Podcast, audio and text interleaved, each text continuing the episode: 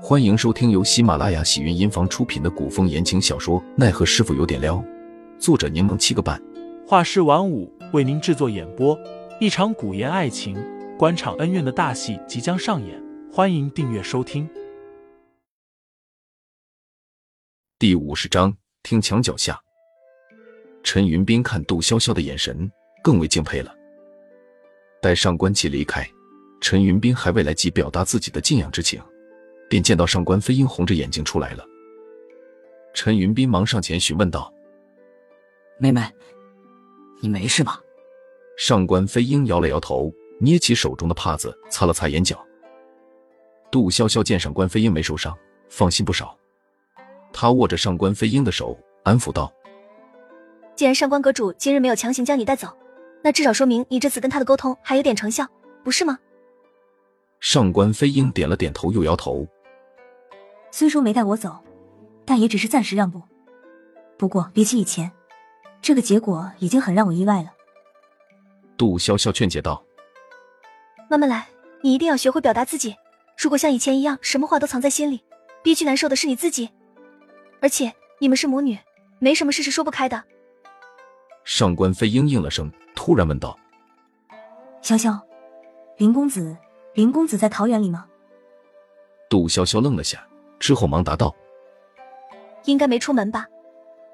上官飞鹰朝杜潇潇和陈云斌颔首，之后便往杜潇潇与凌寒所住的院子方向去。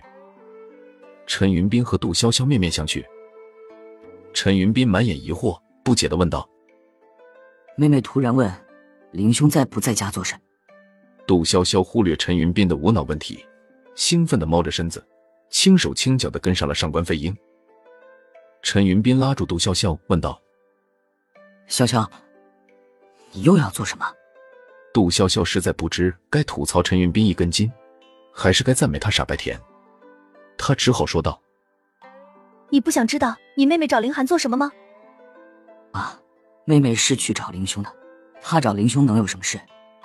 陈云斌瞬间提起了兴致。虽说听人墙角非君子所为，但他与飞鹰乃是兄妹。自然要关心自己的妹妹的情况，于是便见两道鬼鬼祟祟的身影窜进了桃园，一起趴在了凌寒的门外。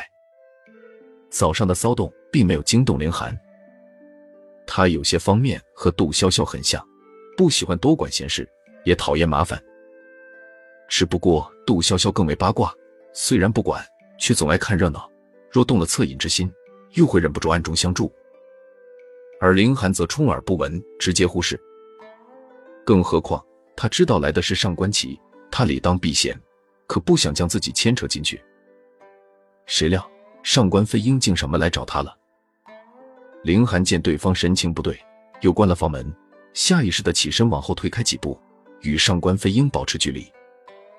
上官飞鹰踌躇半晌，好不容易才鼓足勇气开口道：“林公子，我是来与你道歉的。”凌寒甚至没邀请上官飞鹰入座，而是站在原地不解的说道：“上官姑娘因何事突然与林某道歉？”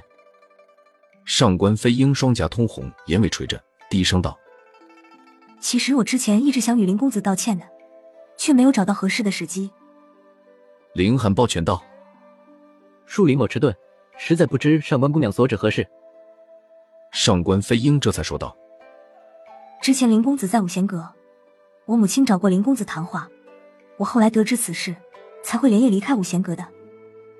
此事是个误会。林公子，上官飞鹰刚刚受上官启的刺激，情绪有些激动，走近了几步，见对方连着往后退，又羞赧的没敢靠近。我母亲说的话，还请你不要介意。她原本就是故意刁难，所以才有意惹事儿，说出那般苛刻的条件。他并非真心实意的与你商讨事情的。林寒虽然不知道上官飞鹰母女俩到底说了什么，但还是赶紧解释道：“我想上官姑娘误会了，令堂并未与我谈什么条件，我也只是表明了自己的立场与心意而已。”上官飞鹰眼圈又红了起来，他知道自己母亲说话有多决绝与尖锐，只怕那次的密谈的内容与过程十分不愉快，否则林寒也不会总是若有似无的与自己保持距离。我知道我母亲说话一向难听，想必当日羞辱冲撞了林公子，还请林公子不要介意。上官飞英口气真诚。我母亲的话，并不能代表我的意见，请林公子千万不要误会飞鹰。林寒不喜欢拖拖拉拉，更不愿与他人暧昧不清。听众老爷们，本集已播讲完毕，欢迎订阅专辑，投喂月票支持我，我们下集再见。